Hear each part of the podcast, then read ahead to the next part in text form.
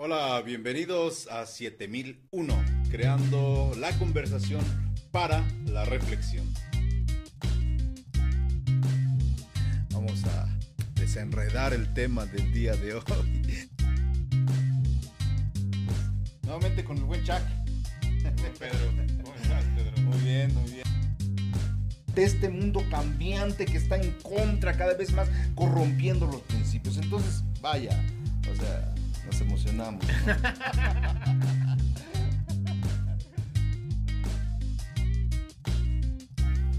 Ven. Amén, he dicho, bueno.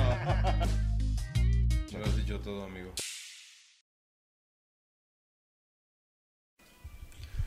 Hola, ¿cómo están? Buenas tardes a todo el apreciable público que nos ve del otro lado de su celular, de su pantalla, de su computadora, de su tablet, de su iPad, de su todo eso. Sean bienvenidos una vez más a otro programa de 7001, donde tratamos de generar la reflexión. Y ahora me toca a mí presentar, pero ya saben, siempre estoy con el buen Pedrito. Hola Pedrito, ¿cómo estás? ¿Qué rollo? ¿Qué El tal? buen Peter. Este, bienvenido Pedro. Gracias. Ahora me toca a mí lanzar la bola caliente. Ver cómo la bate. a va ver a si- estar muy caliente, ¿no? Pues va a estar caliente. Miren, tal vez les voy a dar una pequeña introducción. No sé qué tipo de público a veces es el que nosotros, este, al que estemos llegando. Creo que es un público que, que comparte la fe en Jesucristo. Pero yo no sé si sean protestantes o sean católicos. Y no sé si ustedes han identificado nuestro contenido si es protestante o católico, pero, pero eh, podemos decir que por lo menos de este lado de la mesa, tanto Pedro como yo, ahora sí que eh, somos pro- protestantes, ¿no? Cristianos evangélicos, como nos llaman en los bajos mundos, los aleluyas. ¿no? A este, veces nos quieren expulsar, pero seguimos aferrados. ¿no? ajá, aún seguimos aferrados, somos Porque llegamos, llevamos el evangelio, ¿no? O sea, Llevamos el en cierta manera es por eso que nos identificamos como evangélicos. Porque llevamos las buenas nuevas, ¿no? También. Ya vamos a- Ajá, eh, lo digo en el sentido de que pues a veces las palabras se culturizan y agarran contextos, ¿no? Y dentro del contexto ya social, los evangélicos, me parece que cuando viene el INEGI a preguntarte qué religión profesas, ya puedes decir evangélico. Y creo que es el Mm. título que usan, no usan protestantes, sino evangélico. Claro, claro. Entonces ya, ya hay como una culturización de esa palabra y ya evangélico, más allá de que si se trata de las buenas nuevas o malas nuevas o lo que sea, es el término ya socialmente aceptado.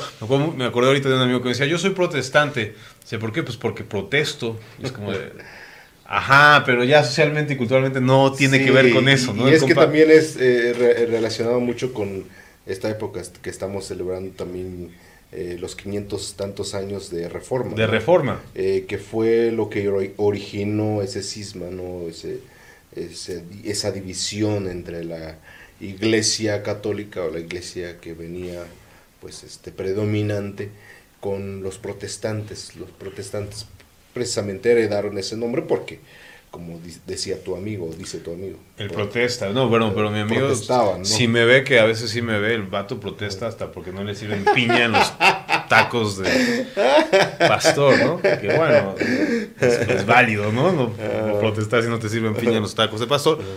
Pero, este, y todo esto sale a Podemos colación. llamarle protestantes a los feministas, perdón. Exacto, exacto, exacto, exacto, exacto, exacto. A eso me refiero con la culturización. Ya Sí, protestante sí. no significa aquel que protesta, Claro, porque en ese caso también los, los que piden el aborto y los, y los que piden justicia de Ayotzinapa y todo este rollo también podrían ser protestantes porque están protestando. Pero no, ya culturizando la palabra protestante hace referencia a este momento en donde la iglesia protesta contra el papado ¿no? de Roma y a través de Martín Lutero y todo este asunto. De eso vamos a estar hablando la siguiente semana, ustedes, y también del Halloween, pero bueno, Ah, sí. Va a estar muy bueno. ese va a estar muy bueno, va a estar muy bueno.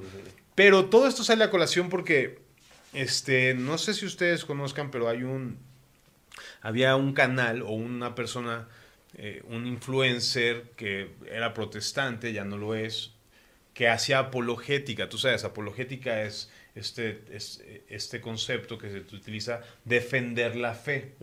Él era, hasta donde tenía conocimiento de su contenido, él era como un especialista de defender la historicidad de la resurrección de Jesucristo. E, eso era como su, su fuerte, hasta lo que pude yo ver un poco de él.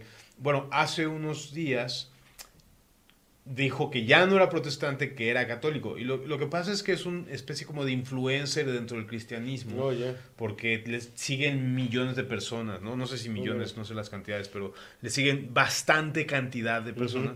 Y entonces, cuando él hace este anuncio, pues hace el revuelo, ¿no? Y dicen, ¿cómo? Ya, o sea, ¿cómo es que se convirtió al catolicismo siendo protestante, ¿no?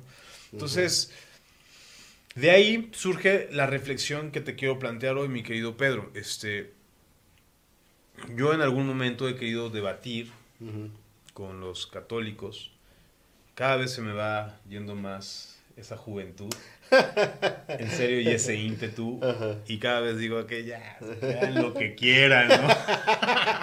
cada vez me peleo menos en Facebook. Hubo una época en mi vida en donde, no, si vieras mi muro era así, por aquí, por allá. Pero bueno, ya me di cuenta, ya, ya, ya estoy madurando, para ya voy a llegar al cuarto piso, ya cada vez los dejo más. Los aires del cuarto piso son serenidad, reflexión. Son fríos, Ya, ya arriba hace más frío, Más Power. sí, aquí hace más frío. Acá hace más frío, allá abajo está el aire caliente, quieres hacer algo. Pero bueno, en sus momentos me metía a estos debates y a veces todavía como que les sigo entrando. Y uno de, los, de, las, de las cosas que incluso a mí me ha hecho reflexionar es porque yo nunca fui católico, en mi vida fui católico. Mis padres no fueron, no me inculcaron eso. Yo, yo nunca, o sea, por propia cuenta, creo que pisé una vez una, una misa, por, por, propia cuenta, ¿no? No sabía que existía el cristianismo. Y ya estaba leyendo la Biblia. Pero el asunto es que este, este es uno de los planteamientos que a veces me hace, me hace pensar en, darle una respuesta. Quisiera tener una respuesta al respecto. Y es, los cristianos tenemos muy arraigado la idea de solo la Biblia. De hecho, esa es de las fundamentales diferencias entre el catolicismo y el protestantismo. Que el cristianismo dice que su única autoridad es la Biblia. Y que fuera de ella no tiene otro, otra autoridad, ¿no? O sea, doctrinal. Entonces, Casi todas las confesiones de fe de iglesias evangélicas, denominaciones, como se llamen, tienen dentro de sus primeras declaraciones fundamentales y que no son negociables en absoluto, es esa, la declaración de la autoridad única de la, de la escritura. De la escritura. Los católicos no. Los católicos no necesariamente. Y por ahí, justamente ahora, últimamente, he tenido una amistad con un monje ortodoxo, que ellos, los ortodoxos, son otro boleto. ¿Y los católicos ortodoxos ellos, ellos no ven al Papa como... Apenas estoy descubriendo todo lo que me dice. Ajá, eh, entendemos. Eh, eh, evangélicos, solo, solo la Biblia, solo la fe, solo Jesús, ¿no? Para la salvación. católicos, solo la Biblia, pero también la tradición. También, la tradición. Y los, los, ortodoxos. También la tradición. También la tradición. Pero desde otra visión. ellos no, no creen en los milagros, no es que no crean en los milagros, sino creen en los misterios. Ellos no mm. tienen este ellos no tienen ídolos sino tienen imágenes. Íconos. Íconos exacto. Y los íconos les sirven para inspirarte a la oración o inspirarte a la devoción no es que estés adorando un ídolo, sino que estás siendo inspirado a través de esa ícono a, la, adoración, a la oración, a, la reflexión. Y tienen muy arraigados los, este, todos los santos, ¿no? El santoral y todo lo que hicieron. Yo, yo cuando platico con él, generalmente, y compartimos como visiones teológicas, Generalmente él me saca un chorro de tradiciones de este compa, de este compa, de este compa. Yo noto, porque es un gran contraste, porque pues yo fui crecido en el protestantismo, yo le saco todo el tiempo versículos bíblicos. Pues es lo que sé. Pero él todo el tiempo me saca experiencias de los santos. Y como dijo San no sé quién, en no sé qué punto, la cosa es así. Y como dijo San no sé qué del otro, la cosa es asado. Claro. ¿No? Entonces, y eso es lo que estaba tratando de decirte ahorita. Los evangélicos tienen solamente la Biblia como autoridad. Los católicos, ya sea ortodoxos o romanos, no. Los católicos tienen a la Biblia y a la tradición. Claro, sí. Y a la tradición como máxima autoridad. Y esto no es como, como que lo estés revelando tú, ¿no? Sino es de todos sabido. De todos sabido. Es, esa es la forma en cómo ellos se rigen. Eh, la autoridad que le dan a la tradición es lo mismo o incluso mayor que la... mayor a veces, porque a veces la, tradición... Otra vez, este es el punto. Ellos siguen diciendo que no cualquiera puede entender la Biblia. Bueno, por lo menos eso me dijo mi amigo ortodoxo. Y tiene todo este sentido. Cuando te digo que, cuando tú dices que a veces ponen la tradición por encima de la Biblia, empiezan a ver cosas como doctrinas como de que María nunca tuvo otros hijos, permaneció virgen siempre, y eso es porque la tradición lo puso en algún momento claro. por encima, porque ellos sí saben interpretar, entre comillas, la Biblia, ¿no? Y por eso pueden dar otra explicación y esa explicación que se convierte en tradición tiene la misma autoridad. Ahora, ok, el punto es este, mi querido Pedro. Hubo un momento en donde no había Biblia, donde no había Nuevo Testamento, en donde no había nada Testamento y lo único que había era la tradición. ¿Me explico? Incluso la misma tradición forjó el Nuevo Testamento que ahora tenemos. Entonces, el, punto es, ¿en qué momento dejamos de tomar como autoridad la tradición, siendo que la tradición fue la que nos dio? O sea, antes que la Biblia estuvo la tradición, antes que el Nuevo Testamento estuvo la tradición, ese es el punto. Antes que el Nuevo Testamento estuvo la tradición. Entonces, ¿por qué en algún momento dijimos ya la tradición ya no? Esa sería una pregunta, porque ellos dicen, Dios estableció la tradición. O sea, no es como de... O sea, las cosas que decían los apóstoles, las cosas que, le dieron forma al cristianismo, no están en el Nuevo Testamento, sino mm. ellos después hicieron el Nuevo Testamento. Entiendo el planteamiento correctamente y, es un tema que, pues, yo creo que lo podemos responder desde distintas aristas. Una, la primera que se me viene a la mente es esta revelación progresiva mm. de parte de Dios. Eh, a, la revelación progresiva creo que llega una revelación absoluta y completa con la llegada de Jesucristo. Hasta ahí yo creo que estamos en, en, acuerdo y todos pueden como secundar esta idea. Cuando me refiero a revelación progresiva es que desde el huerto de Edén escuchamos la voz de Dios, la palabra. ¿Ah? se, escucha la palabra y cómo se preserva la palabra a través de esto que tú dices, ¿no? El tema de, de la preservación de la palabra a través de no de lo escrito, sino de lo oral entender. Entonces, la, palabra se preserva así. Se preserva y Dios usa esa forma de preservar la palabra. Y ahí te doy como la primera respuesta que para mí es contundente en esto. Esta es la forma. ¿Ah? El tema de, de cómo lo entienden algunos grupos, ¿no? Como el tema de la tradición oral, como el tema de, de toda la que, lo que tiene que ver con la tradición, con, eh, con este tema que estamos comentando.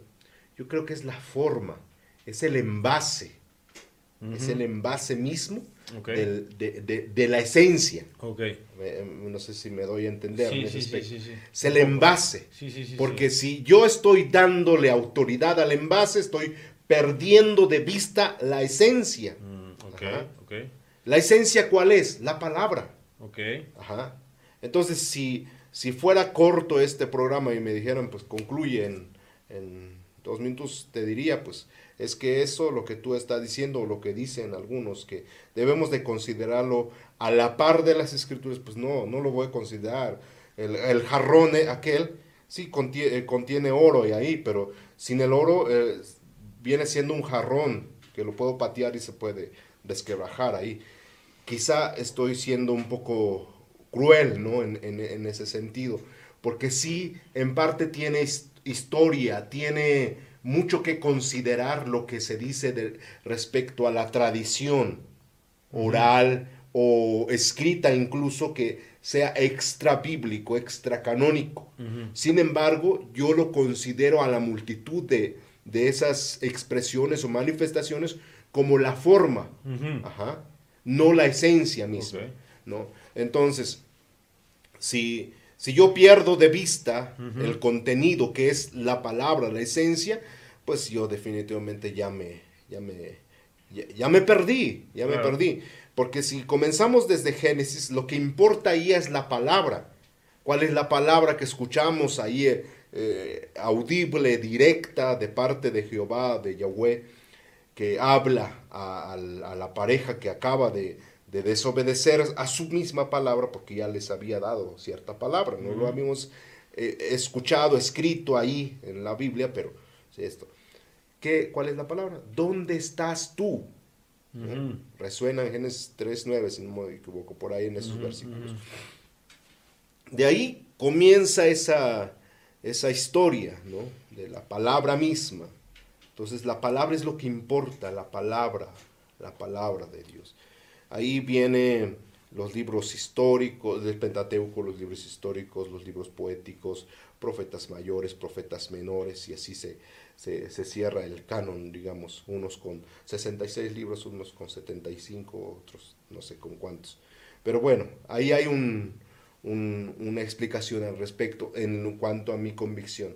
O sea, para mí el, tema de lo que es el, eh, lo que tiene que ver con la tradición, tiene que ver más con la forma. La forma. A veces te iba a decir, un poquito antes, decía, abuelo, voy a jugar al abogado del diablo, mm. ¿no? o sea, voy a ponerme en la posición así de, aquí, producción, ¿me puedes poner aquí los cuernitos así rojos? No, este, ok, va. Sí, sí, va. pero entonces la pregunta sería, ¿y por qué los santos no son también un envase? O sea, por, o sea los, los, los, ¿cómo se llaman esto? Los profetas eran el envase. Entonces, o sea, estamos hablando de que, el, eh, vamos, entiendo el punto de que lo esencial es el mensaje, la palabra. Dios escogió, en, desde la perspectiva, si te estoy entendiendo, escogió preservar ese mensaje a través, en este caso, de la Biblia, pero ¿y por qué no de las personas? Que eso sería lo que te argumentarían. O sea, si en, antes, si en antes, ¿no?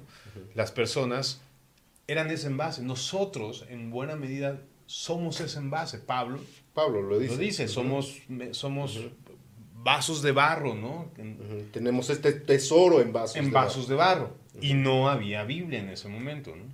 Entonces, este, eh, eh, ¿por qué no concederles eh, esa verdad también a estos ministros de Dios, ¿no?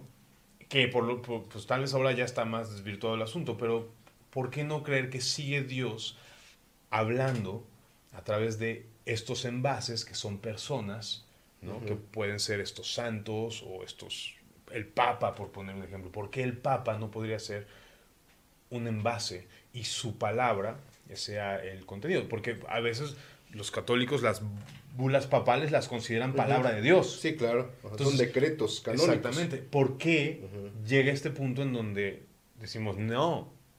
O sea, ¿por qué le digo no a eso? ¿Tú, ¿Tú, qué pensarías? O sea, ¿por qué le digo tú no puedes ser envase en este momento? Tú ya no puedes ser recipiente.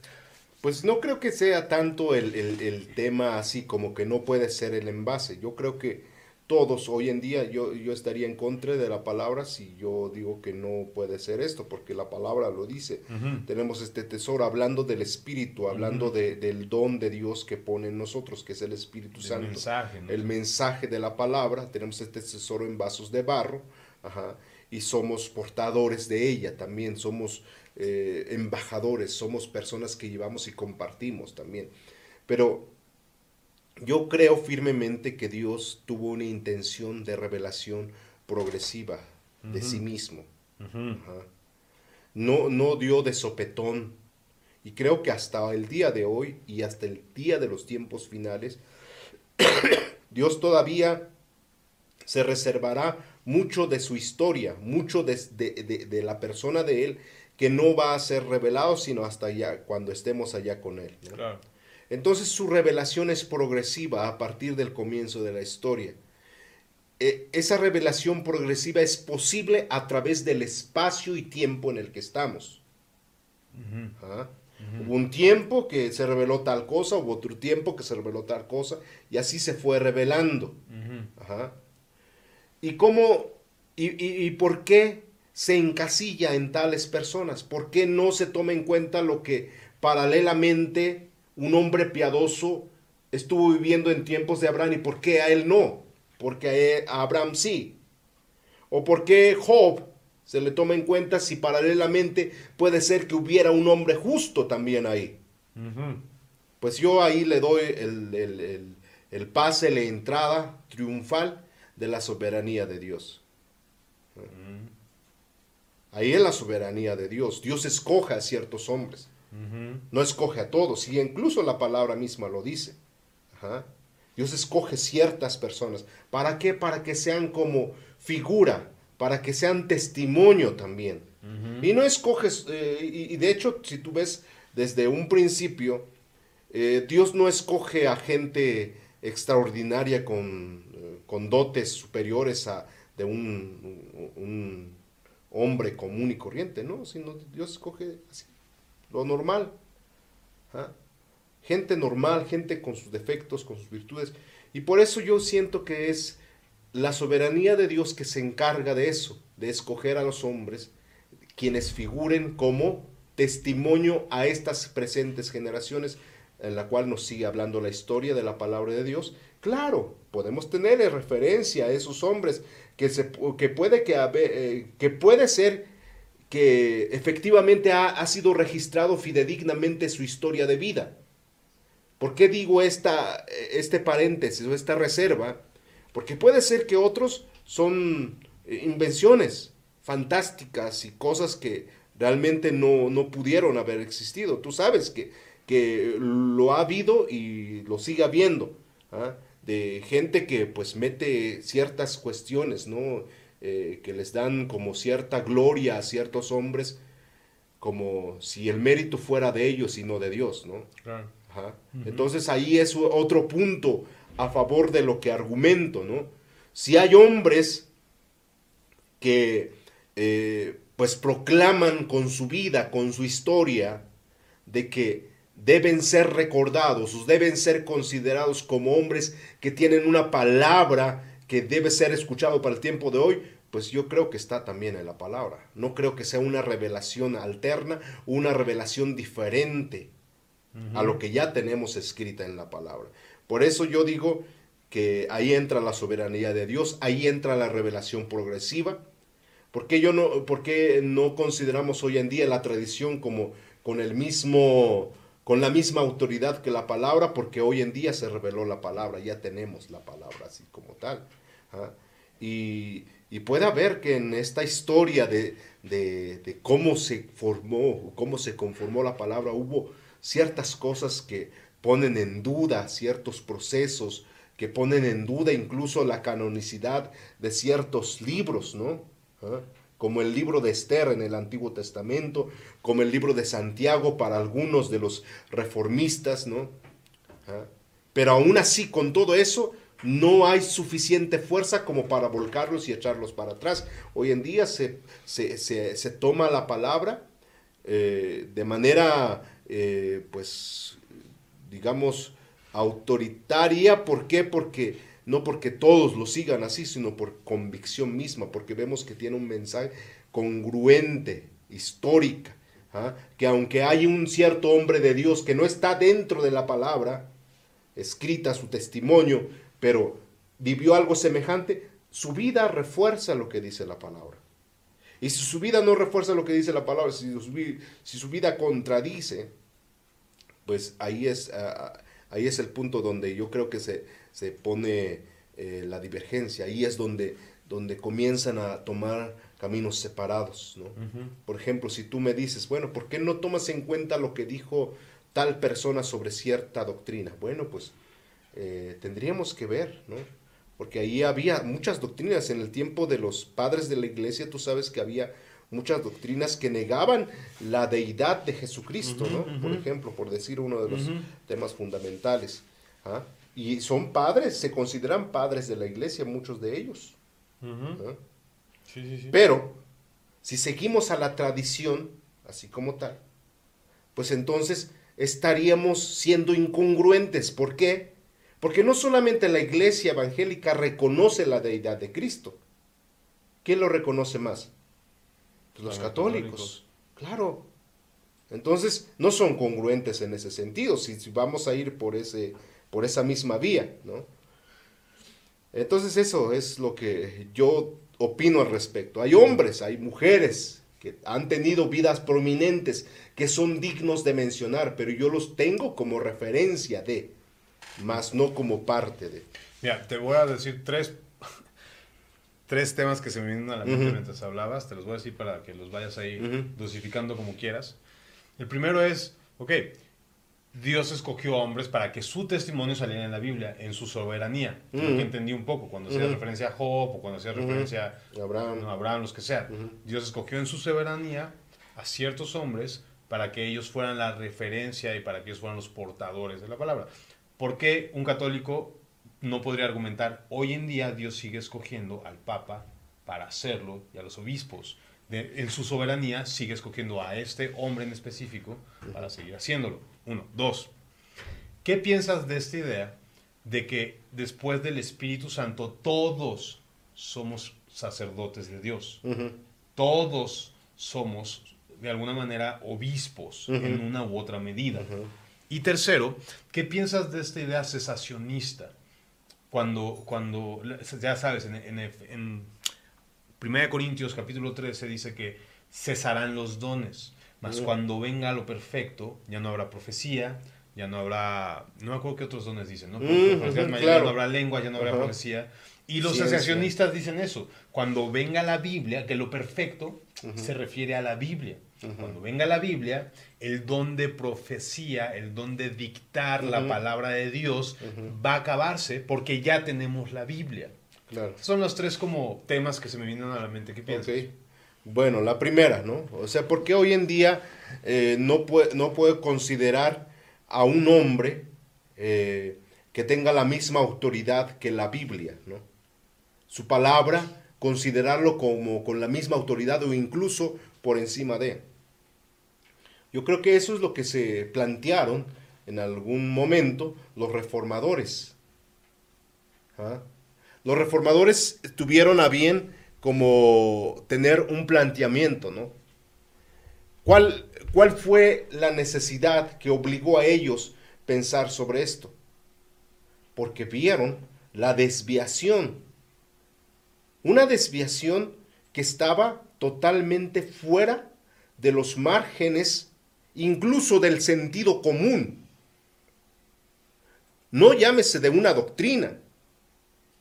Solo el sentido común te daba el juicio correcto para decir eso absolutamente está mal. Los reformadores, ¿qué dijeron? Sí, es como hoy cuando el Papa dice que si vienen los extraterrestres los bautizaría. Pues, o sea, ya hay como un sentido común que dices, Ajá, o sea, no necesito de la Biblia, sino el mismo sentido común me hace darme cuenta que no. El mismo sentido común nos dice que había cosas mal, ¿no? Yo estoy seguro que si la iglesia viniera haciendo lo que le corresponde en su papel de compartir el Evangelio, las buenas nuevas a la humanidad y de hacer el papel que le corresponde hacer sal y luz en la tierra, yo creo que no habría necesidad de la reforma. ¿Ah? Sin embargo, hubo la reforma. ¿Y qué, qué se declaró en esa, en esa, en esa, este, en ese tiempo? Pues se declaró que solo la fe, solo la escritura, solo la gracia, ¿ah? solo Jesús, ¿no? Solo Cristo. ¿Ah? ¿Para qué? Yo me pregunto, ¿para qué? Hay cinco ejes fundamentales que parece que son los cinco solas de, este tema, de, la reforma. ¿Por qué? Me pregunto, ¿por qué? O sea, hay que preguntarnos el por qué. Bueno, pues yo creo que si eh, usamos un poquito el, criterio, veríamos que esos cinco solas son para mantener el alineamiento de la iglesia dentro de la cuadratura de la voluntad de Dios. Recuerdo con las cinco, digo, solo escritura, solo, gracia, solo gracia, solo, fe, solo Jesús. Solo, Jesús y hay otro que no, no sé. La sola, sola...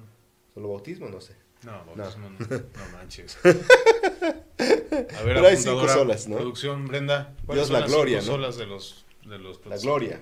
¿Solo gloria? Dios, a Dios sea la, a Dios la gloria. ¿Solo a Dios la gloria?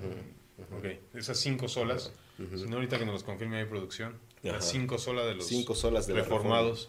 Pero bueno, ajá, lo dices que sea como este eje en donde puede como expandirse el, cristianismo sin salirse de, lo, de su esencia. Sí, claro. ¿Por qué? Porque, te digo, porque si hoy, hoy en día tomo a un hombre con una autoridad igual, paralela a la palabra, estoy fallando a solo Cristo. Ok. Ajá. Solo la escritura. Ya violenté a dos principios de... Ok, te entiendo. Ajá. Que bueno, un católico te argumentaría, pero eso no lo está diciendo Cristo, eso las cinco solas las dijiste tú. no, pero, pero, pero, bueno, la revelación viene así en una manera progresiva. Y creo que la revelación no, no tiene que ser escrito en el cielo para que sea una autoridad. ¿Me doy a entender? A ver, repíteme eso. No tiene que ser como una revelación sobrenatural para que sea tomado como divina. Ok, ajá, ajá. La misma historia lo puede juzgar. O sea, no pasó hace 10 años. A lo mejor podríamos poner en tela de juicio en tela de duda lo que se proclamó en ese, en ese evento histórico. ¿no? Hoy en día es un parteaguas histórico que se estudia, que, que es motivo también de, de, de, muchas cosas. De a partir de ahí es, es un cambio total. O sea, a partir de ahí el renacentismo, a partir de ahí muchas otras cosas. ¿no? Entonces, yo creo firmemente que fue parte también de la revelación que Dios siguió dando a su pueblo, a su a la humanidad misma, ¿no? para dar las directrices, ¿no? En cuanto a esto. Si, si, no lo vemos de esa forma, pues forzosamente que, que nuestro, nuestro instinto natural pues sería cuestionar, ¿no? Pues lo pusieron cualquier persona, pero mi, mi, mi, solo sentido común también ahí me juzga, ¿no? O sea, ¿cómo voy a dar autoridad a una, a una institución que ha sido corrompido por el poder, que ha sido corrompido por, eh, por todo lo que tiene que ver con una moral totalmente cuestionable, por, eh, por todo lo que históricamente hoy en día representa la Iglesia Católica. Sí, la Iglesia Católica es histórica, lo, lo, lo, lo, reconocemos. La Iglesia Católica tiene mucho, mucho que aportar en la historia, en la ciencia, en mucho, pero pero verdaderamente hoy en día yo creo que no tendría la autoridad moral para equiparar una palabra que salga de ahí que sea igual a la palabra misma que tenemos. ¿no? Bueno, las otras dos cosas. Cada vez que hablas me, me vengo bien cosas la cabeza, pero mejor, si no nos Pero la otra cuestión, ¿cuál era? Eh, que tiene que ver que después del Espíritu Santo, el Pentecostés, todos somos El cesacionismo, ¿no? Y después ah, el En este caso, el tema es mucho más espiritual, ¿no? ¿Cuál tema? El tema este, el segundo que tú tocas, de de- que respecto a que somos sacerdotes, te- se te olvidó poner el otro punto, que es reyes y Reyes sacerdotes. Lo que quiero decir es que los católicos tienen, bueno, yo me he topado con esta idea en donde hay obispos puestos por Cristo y los obispos son a través de la tradición. Ujú, Entonces, de alguna manera lo que están tratando de decir, no cualquiera puede ser un obispo para predicar la palabra. ujú, ujú. Entonces, yo lo que creo es que, pues si somos, ¿no? Pues tengo el Espíritu Santo. Ujú, ujú. ¿no? O sea, como que un poco la tradición dice, no cualquiera puede ser obispo, sino que la misma institución, el mismo, o sea, básicamente el Papa es la autoridad. Entonces el Papa tiene que delegar esa autoridad y esa autoridad se delega, se delega hasta que tenemos una persona calificada para leer la Biblia, oficiar sí, misa. sí, sí. ¿Me explico? Pero Es el presiento- monopolio del, Sí, de la fe. de la fe. Pero, pero yo, lo que, yo lo que creo es que cuando llega el Espíritu Santo a todo creyente, todo creyente es ministro de Cristo. Todo creyente es, de alguna manera, está llamado a ser, o sea, está calificado para ser sacerdote. ¿Qué es, qué es la palabra sacerdocio? Este intermediario entre Dios y los hombres. Me gustaría que tuvieras ahí lo que, lo que tienes que decir, que tuvieras un poquito y para que lo complementes más adelante, porque eh, no quiero que se me pase esto. Lo que tú acabas de decir respecto a esto es efectivamente real. ajá.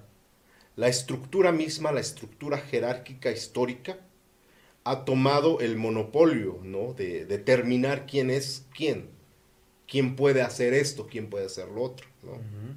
Es una determinación histórica, una determinación que se argumenta que tiene base con la palabra del apóstol, la palabra misma de Jesús, ¿no? Que ahí es cuestionable, ahí tenemos ciertos, eh, ciertas divergencias que podemos ahondar en ellas, pero no es el punto. Ahí, e- eso es claro. Pero, fíjate que eso viene desde una estructura. Hace poco hablábamos de estructuras, estructuras viejas que no son funcionales. Claro. Ajá. Hoy en día yo creo, si yo puedo ver este tema de las estructuras de la Iglesia Católica, es una estructura histórica que pudo bien ser funcional si hubiera cuidado el tema de, de, de- de ser lo que debe ser dentro de la humanidad, pero se corrompió. ¿Mm? Al corromperse yo creo que el punto es que Dios no puede revelarse en algo corrompido, en algo que, que se corrompe, Algo corroto, decía mi amigo, algo corroto. en algo que está así. No, no creo que tenga la autoridad, ¿ah? a menos que se arrepienta y vuelva a lo que es el primer amor. Que, En déjame decirte eso, Ujú. dicho sea de paso, incluso las iglesias evangélicas que se corrompen también pierden cierta autoridad de parte de Dios, ¿no? claro, así Como que es. la gente dice, esto Ajá. no, esto suena a engaño. Así es. Y, y fíjate, y ahí voy con lo segundo. Lo, que te decía, eh, tú planteas que todos somos sacerdotes, pero también eh, eh, hay otra característica de los hijos de Dios, reyes y sacerdotes. O sea, cuando tú ya escuchas eso, dices, pues, va, va, está bien, es espiritual, soy rey, soy sacerdote, ahí voy. Nada que ver con lo material, no me influye en nada. No es cierto, fíjate, hay una verdad muy profunda dentro de esa declaración. Por eso quise complementar con reyes y sacerdotes. No es estructural eso. No es estructural. Lo estructural es ser solamente sacerdote ujú, o ser solamente rey. Por, la, por el orden de Aarón vienen los sacerdotes. Por David vienen los reyes. Mas nunca jamás en la historia real, historia de Israel, un rey pudo ser a la vez sacerdote y rey. Entonces, ¿qué está diciendo con este mensaje? Reyes y sacerdotes, no ya más, ya no estructuras. no estructuras, sino por el orden de Melquisedec, que él sí fue rey y sacerdote al mismo tiempo de Salem. Y Melquisedec en Hebreos se dice que es figura de Sí, de Jesús. Jesús, de Jesucristo. Entonces no hay más. Entonces, lo que ahora somos, por gracia, cada cristiano tiene ese derecho por parte de Dios de ser rey y sacerdote en el sentido espiritual con las funciones que le corresponden, ¿no? Entonces toda esta idea de que necesitamos que un sacerdote venga es una idea un poco sesgada, ¿no? O sea, que un sacerdote embestido con su, con su título de que soy sacerdote y la iglesia católica me manda, porque es, es una idea un poco sesgada a la luz de... Es una idea sesgada a la luz de la palabra, a la luz de la historia misma. ¿Por qué digo a la luz de la palabra? Porque la luz de la palabra, efectivamente, como lo acabo de decir, hoy en día todos podemos aspirar a ser y tenemos la oportunidad de ser reyes y sacerdotes. Y en Cristo ya lo somos. En Cristo lo somos, ¿no? Históricamente, creo que como dice Apocalipsis, retén lo que tienes para que ninguno tome tu corona. La Iglesia Católica ha descuidado lo que ha tenido. Se ha sentado en la opulencia. Se ha sentado en desvirtuar el efecto que tiene el Espíritu Santo de Dios para la transformación de vidas. Y eso es un punto muy importante. Se ha centrado en la liturgia como el medio para acercarse a Dios. Y eso ha confundido al pueblo. Ahorita quiero decirte eso, a ver si nos da tiempo. Ya nos apagaron aquí el cronómetro, pero, pero una, de las, una de las últimas cosas que te quería preguntar era eso, o sea, ¿cuáles diferencias hay sustancialmente entre el catolicismo y el cristianismo? Pero antes de pasar a eso, porque, porque entre esas diferencias hablamos de la liturgia, de los sacramentos y no sé qué. Pero, hay, hay, otro, ¿no? Eh, que decías de las tres cosas, ¿no? Ajá, la, antes de pasar a eso otro, es, el otro es, ¿qué onda con ese rollo de que... eso. O sea, ¿tú crees que ese versículo de 1 Corintios 3... Bueno, fíjate que, que, yo, yo, yo hoy en día... O sea, espera, el sacerdotismo se agarra para decir que ya no hay dones... Por eso te digo. Dones este, espirituales superiores, que son eh, lo que, lenguas, interpretación y profecías, porque está diciendo cuando venga la Biblia ya no hay necesidad de más revelación. Sí, sí, sí.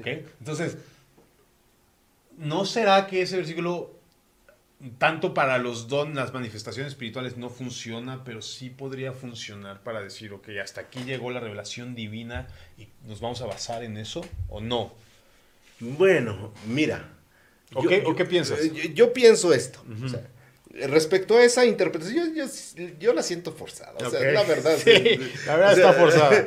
Se me ocurrió en el camino, pero digo, bueno, pues igual. la verdad, la verdad es, se, se, siente luego eh, lo forzado, porque fíjate que yo he captado a un cierto grupo de, de personas que ostentan mucho conocimiento. Uf.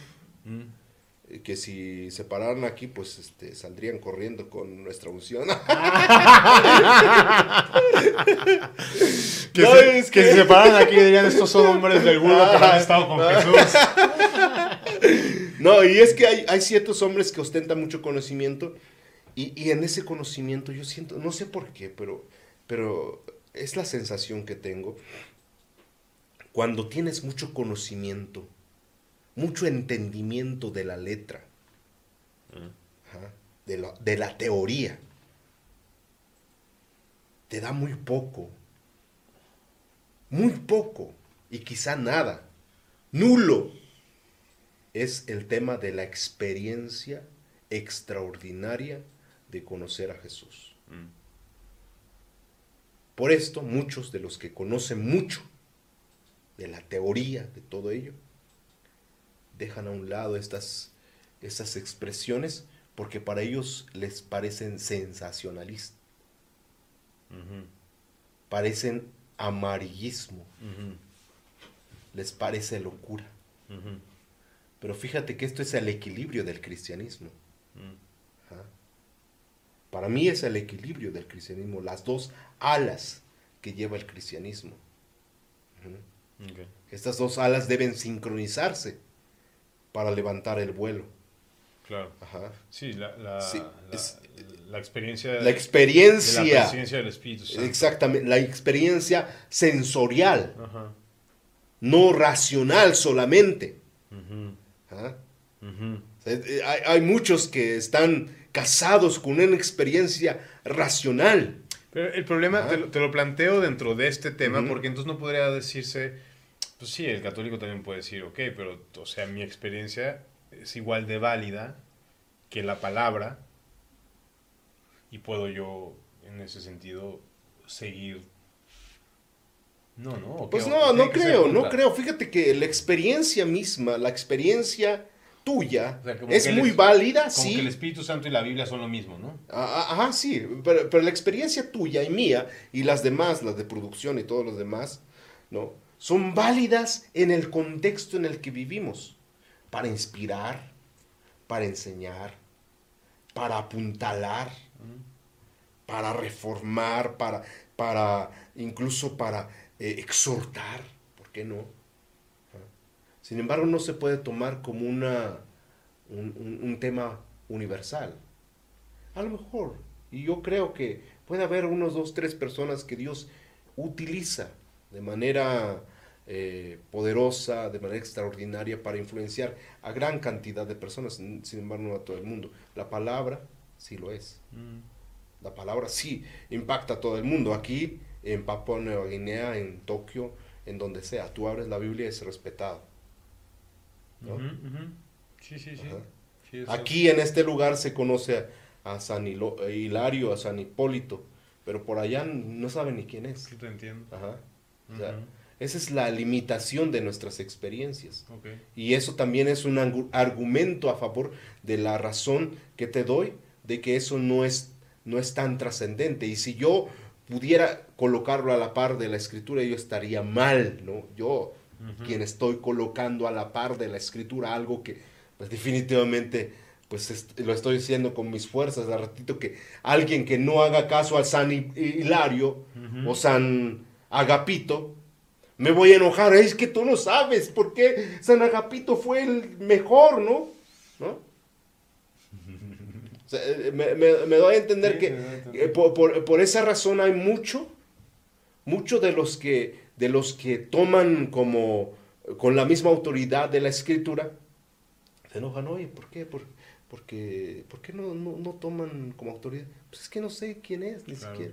Es que fue una influencia en su tiempo. Y a lo mejor para ti lo es, y qué bueno, qué bueno. Te inspira. Ajá. Pero si hay, él trae alguna revelación que atente contra los principios básicos que yo veo en la Biblia, pues discúlpame, pues síguelo. O sea, Claro, o sea, porque cualquier revelación, entre comillas, que contradiga la Biblia no es una revelación del Espíritu Santo, porque es. el Espíritu Santo no se contradiría, contradeciría, o cómo se dice, no se contradeciría, o como se diga, no habría contradicción entre lo que digas y lo que está en la palabra, sino que es el Espíritu Santo sería incongruencia. Tú mencionaste algo muy importante que, que, que, está dentro de este eje que hemos estado tocando, el Espíritu Santo. Ese es un factor fundamental. Creo que es el, factor que hace la gran diferencia en esto. ¿no? La revelación ha sido dada por la palabra. Sin embargo, la manifestación de sigue habiendo. Y tú eres una prueba de su manifestación. Sí, eso, eso es muy interesante, eso es lo que te iba a decir. Por eso ya somos reyes sacerdotes. Claro. Dios sigue hablando y usándonos como vasos. Así es. Pero no por encima de la Biblia. No por encima de la Biblia, porque sería como pues eh, generar una secta. Y sí, bueno. Pedro lo decía, o sea, la palabra nunca ha sido de interpretación privada, sino de los hombres de Dios inspirados por el Espíritu Santo O sea, significa que no. Y, Juan lo decía, la unción que está en, en ustedes les enseña todas las cosas. No necesitan maestros en ese sentido. No, no en un sentido incorrecto que se ah, siento que nadie me enseñe nada porque yo. No en ese sentido, sino en el sentido de que todo lo que vayas a aprender va a ser porque el Espíritu Santo te lo va a enseñar. Y en el mejor de los casos, si no hubiera nadie alrededor, aún tienes el Espíritu Santo para entender la mente de Dios, dice Pablo también en Corintios. Ahora, ya por último, ¿cuáles serían, digamos, diferencias drásticas, peligrosas en la, en la, en la liturgia, doctrina del catolicismo, por las cuales dices, bro, esto está rana? O sea, Y ya la última, última, que es así, si quieres no la contestes, es la clásica que todo el mundo, todo el mundo protestante le arde. ¿Una persona católica puede ser salva? Esa le arde a todas las personas. querías, querías, querías, polémica, ¿no, papá? Eh, no. Bueno, las diferencias, las diferencias. Bueno, yo creo que es una diferencia fundamental con lo que eh, comenzamos, ¿no? este, este, esta conversación. Una diferencia fundamental es esa. Nosotros consideramos la sola escritura como la base de toda autoridad de fe y de práctica. Quiere decir que todo, todo lo que tiene que ver con la escritura, yo le hago caso, lo que tiene que ver con la experiencia santoral, ¿no? Eh, de hombres, o sea, que fueron piadosos. O sea, no estoy quitando el mérito, o sea, y hay hombres que los voy a saludar allá en el cielo y ahí van a estar.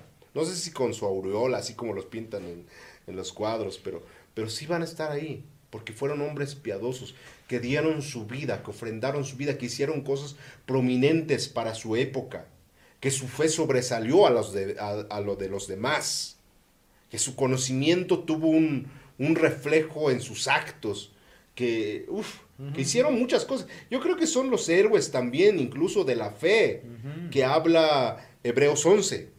Ajá. Yo los metería ahí porque hay un paréntesis más o hay puntos suspensivos más del autor que dice, mencionaría otros más. Sí, no, me, alcanza, e incluso el eh, capítulo 12, y, por lo tanto, teniendo en nuestro derredor gran nube de testigos. Esos son los testigos verdaderos, no, con los de, no los de Paragua. Ay, papá. los de las esquinas, si quieres luego hablamos de eso. Después. Pero bueno, ese es el gran nube de testigos. Y nuevamente me remito a ese texto, ¿no? Son testigos del poder de Dios. Mm. Ajá. Son gente que puede influenciarte a ti si tú quieres estudiar de alguna manera. Su vida, su biografía y todo, te puede influenciar pero más nunca puede suplantar la autoridad del patrón al que sirvieron ellos. Mm. Porque ese, ese patrón yo le sirvo a él. Y por más que mi vida sea prominente, que no aspiro a que sea así, porque sería como la vanidad de vanidades.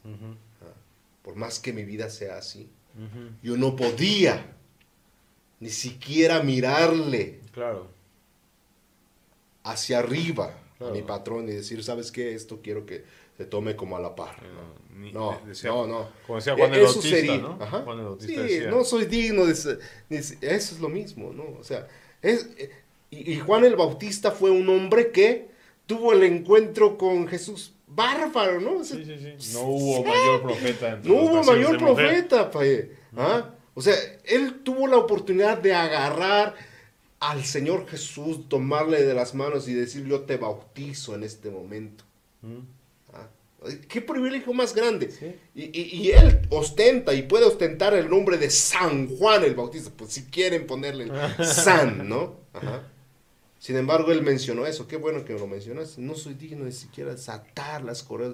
¿Tú crees que ahí estaba ostentando decir, ay, yo quiero que me tomen en cuenta para que yo también interceda? Sería un fanfarrón, ¿no? O sea, un, un ser despiadado, totalmente diferente a lo que vemos, ¿no? Sí, decía, es necesario que él crezca, pero que claro, yo Claro, claro, claro. Y yo creo que si tienen esa característica los demás, entonces tendrían que cumplir uno de los pilares fundamentales de la reforma. Solo a Dios la, gloria. Solo a la gloria. A ver, pero ahora cuéntame, ¿qué onda con esto de los sacramentos? ¿Qué onda con esto de María, María Corredentora, de, de la transubstanciación? Bueno, son, son, fíjate que eh, a lo largo de la historia de la iglesia, yo siento que así como la revelación fue progresiva, también la corrupción fue progresiva. Porque digo, estas son como diferencias. Sí, sí, sí, eh, y es una diferencia enorme, bárbara. ¿Por qué? Porque, pues si tú ves, por ejemplo, esas doctrinas, ¿sabes cuándo se, cuándo se pronunciaron por primera vez? uno en el año 800, otro en alguna, algún concilio que tuvieron, pero nunca jamás por los padres de la iglesia. Mm. Ah. Sí comenzaban como ciertos cosquilleos de querer como eh, levantar a, a, ciertas personas como la Madre de Jesús como eh, algo divino también. No. Sí, tuvo el mayor privilegio la Madre de Jesús. María, siendo una mujer eh, sencilla, humilde, yo creo que tendría como la misma, eh, el mismo sentir de Juan el Bautista, ¿no? En, ese sentido. Todo el que sea. Sí. Así Jesús mismo tuvo ese sentir de el Bautista. Fíjate, imagínate ahora, María. Entonces, si lo, si lo elevas a, a, un nivel incluso como igual a su hijo y, y como que María ahí está diciendo, oye hijo, por favor atiende esto. Pues no, o sea, definitivamente estás siendo herético en esa, en esa forma de pensar, porque estás pensando humanamente. Y, dice Jesús, ah, en el reino de los cielos no es así. El mayor es el que sirve. Entonces, María forzosamente tuvo que tomar una cuestión de sumisión ante su rey, ante su Señor. Entonces, en, en, ese sentido, yo creo que son cuestiones que se fueron implementando porque la corrupción lo, lo comenzó a permitir, lo comenzó a permitir porque pensaron humanamente, porque a lo mejor en su intención fue algo bueno, ¿no? Es que son hombres que, o mujeres que estuvieran muy en contacto con Jesús y de alguna manera a lo mejor les, les tocó esa divinidad, sí, pero, pero recordemos nuevamente las palabras de Jesús, el reino de los cielos, el que sirve es el mayor, ¿no? Y no puede haber esta actitud muy como, ahora corónenme como la reina de todo el universo, ¿no? la reina del cielo. No, no, no, no, no, no, creo que pueda haber eso. No puede haber eso. Ah. Es que mencionaba esto, Pedro, porque creo que son estas diferencias. Yo no conozco muchas, pero tengo entendido que pues, no puedes ni siquiera casarte si no te has bautizado. Si no te has, este, si no has hecho primera comunión, los siete sacramentos. Los sacramentos. Y hasta donde tengo entendido, sin esos siete sacramentos, no puedes entrar al cielo, te vas al purgatorio. Y yo no tengo ni idea de Al limbo desapareció, no sé, hace poco. Creo que desapareció, en el limbo. Lo hicieron desaparecer. También otra cosa que está. Pero fíjate, ahí, ahí ese punto, nada más toquemos ese punto de referencia. Está, está, como de locos, ¿no? Es, ahora, eh, hermanos, ya no hay, no hay limbo, ya desapareció, ya, ya no hay. Ahora solamente hay purgatorio. Sí, sí. Como que no es, Dios no, es hombre para que ande no Es, no es eso, o sea, definitivamente no es no, no, decía Pablo. exactamente, pero este tema de los sacramentos que se ponen como condición para la salvación, pues contradice otro de los pilares fundamentales de lo que es la reforma. O de la Biblia misma. De la Biblia misma. De la doctrina, más de la doctrina básica del cristianismo. Solo por fe. Solo, solo por fe. Ajá. Lo de la transubstanciación. Dicen que cuando tú, la transubstanciación es que, ya sabes, la hostia esta que te dan. Se convierte, se convierte en el cuerpo, mismo y sangre de Literal. Literal, o sea, como que hay una. Literalmente la sustancia química se transforma en tejidos y carbono y hierro de la sangre y se convierte en sangre y no sé qué. Y que si no participas de esto, eso es la excomulgión, no participas de Cristo, también Y ese es el principal terror de todos, ¿no? No poder o sea, cuando te dicen te, voy a excomulgar, es que te, te, están diciendo de que ya no vas a poder participar de esto. De eso. Ajá. El vino de consagrar, de, de, la hostia, y ya no, nunca más. Entonces, eso es como la condenación. Y, otra vez, se contradice a una de las cosas más fundamentales de la Biblia. Pues no queda nomás por fe. Claro. O sea, es por fe, entonces, eso, ¿no? Por esa razón. y vamos a remontarnos desde dónde viene esto, ¿no? Por ejemplo, que, eh, que Jesús les dijo en una, ocasión a sus discípulos, el que no come y bebe mi sangre. No, tiene parte conmigo. Ajá, no tiene parte conmigo. Entonces, unos decían, qué dura cosa es esto, ¿no? Porque lo tomaron literal. Por eso, por eso. Ajá. Y ahí estaban sus discípulos, ¿no? Ajá. Dura cosa es. Y me parece, eh, me parece que eso dio pie a que muchos desde ese momento comenzaran como a retirarse. Sí, el clásico Juan 666, ¿no? El 666 de la Biblia. Sí, es cierto, Juan ¿no? 666. Por eso que también la Es- numerología y a partir- y- y a de ahí muchos dejaron de surgir seguirlo. más adelante, ¿eh? Pero, pero sí, o sea, a partir de ahí dejaron de seguirle a Jesús. Y, y- pero a partir de ahí viene la confesión más hermosa, más preciosa de toda la Biblia, Claro. ¿no? Cuando dice, este... ¿Quién dice ustedes? Eh, ¿y ¿Quieren irse también ustedes? Si quieren, ahí está. Y dice, no. Se arrodilla, se hinca Pedro y dice, ¿cómo? No, no, no, vamos a Sí, seguir. sí, sí, sí. Ah, sí, ¿a quién Tienes iremos? palabras de vida eterna, ¿a quién iremos? Exacto. Ah, Una confesión que debe retumbar hoy en día en nuestros corazones, en nuestras mentes y debe formar parte de nuestra convicción, ¿no? Claro. Entonces, voy a la última pregunta que me has planteado. ¿Y si, la quieres, si te vas a Fíjate que no, fíjate que esto ya, esta vacuna ya lo traigo de hace mucho, ¿no? Ah, en alguna ocasión, eh, cuando yo me estaba formando, fíjate que yo fui al, al- al Instituto Bíblico, al seminario desde los 14 años. Con A los razón. 14 años, Te paye. toco y me corta, pa. Filoso que estás, papá. A los 14 años yo fui, imagínate, un niño de 14 años entrando al seminario. Y, y lejísimos, o sea, eh, nos separaban como 2.500 kilómetros de mi casa al seminario. O sea, ni para ir caminando dos noches, paye. No, no, 2.500 kilómetros, pues es... No, dos No. kilómetros, no, metros, ¿o qué? No, kilómetros, cierto, porque 2.000 estoy en. Puebla y me fui hasta Sonora, hasta la frontera. Entonces, ahí hay Ah, ya te 2.200 entendí. kilómetros más los 300 aquí. No, son como 2.500 kilómetros que me separan de mi casa al seminario donde me mandaron.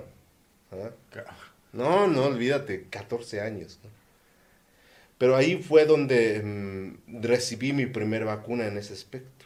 Yo, yo llegué como muy, muy cuadradito, chiquito, pero bien cuadradito, chiquito, pero bien picoso, ¿no? Como DVD Ajá, como. DVD. Y llegué y pues to- todo bien cuadrado, o sea, no, pues nada. Y que de repente me sale un profe con esa, con esa, Con, la con ese planteamiento, Con la ¿no? matadora. Por eso cuando, ajá, cuando tú me planteaste, ah, papá, este ya, Ah. ah, está volado, pa. eh. Ah, no, en, en, en esa ocasión cuando eh, eh, mi profesor es, eh, ya, ya está con el Señor, se llama Harold Coe, él, él este, tenía una forma muy peculiar de, hablar con nosotros. No hablaba muy bien el español, ¿no? Siempre este, la, forma de pronunciar el español fue muy chistosa. Él, él, él originó un, un, este, una anécdota ahí entre los seminaristas que todavía lo recuerdo. Él estaba hablando, esto es fuera del tema, estaba hablando de la resurrección de Jesús. Estaba bien metido, estaba con el auditorio lleno ahí de predicando y todo, pero bien entusiasmado, hermanos. Así, era de esas personas, hermanos, y era Sí, bautista, sí. ¿eh? Ajá. Hermanos, cuando gallina macho cantar tres veces. Y todos, todo el, el mundo empezó la carcajada, pero él no sabía por qué. Ah, Todos, todos, todos dijeron, pues, ¿qué Cuando gallina tu- macho ca- cantó ca- tres veces. Cuando gallina macho cantar tres veces.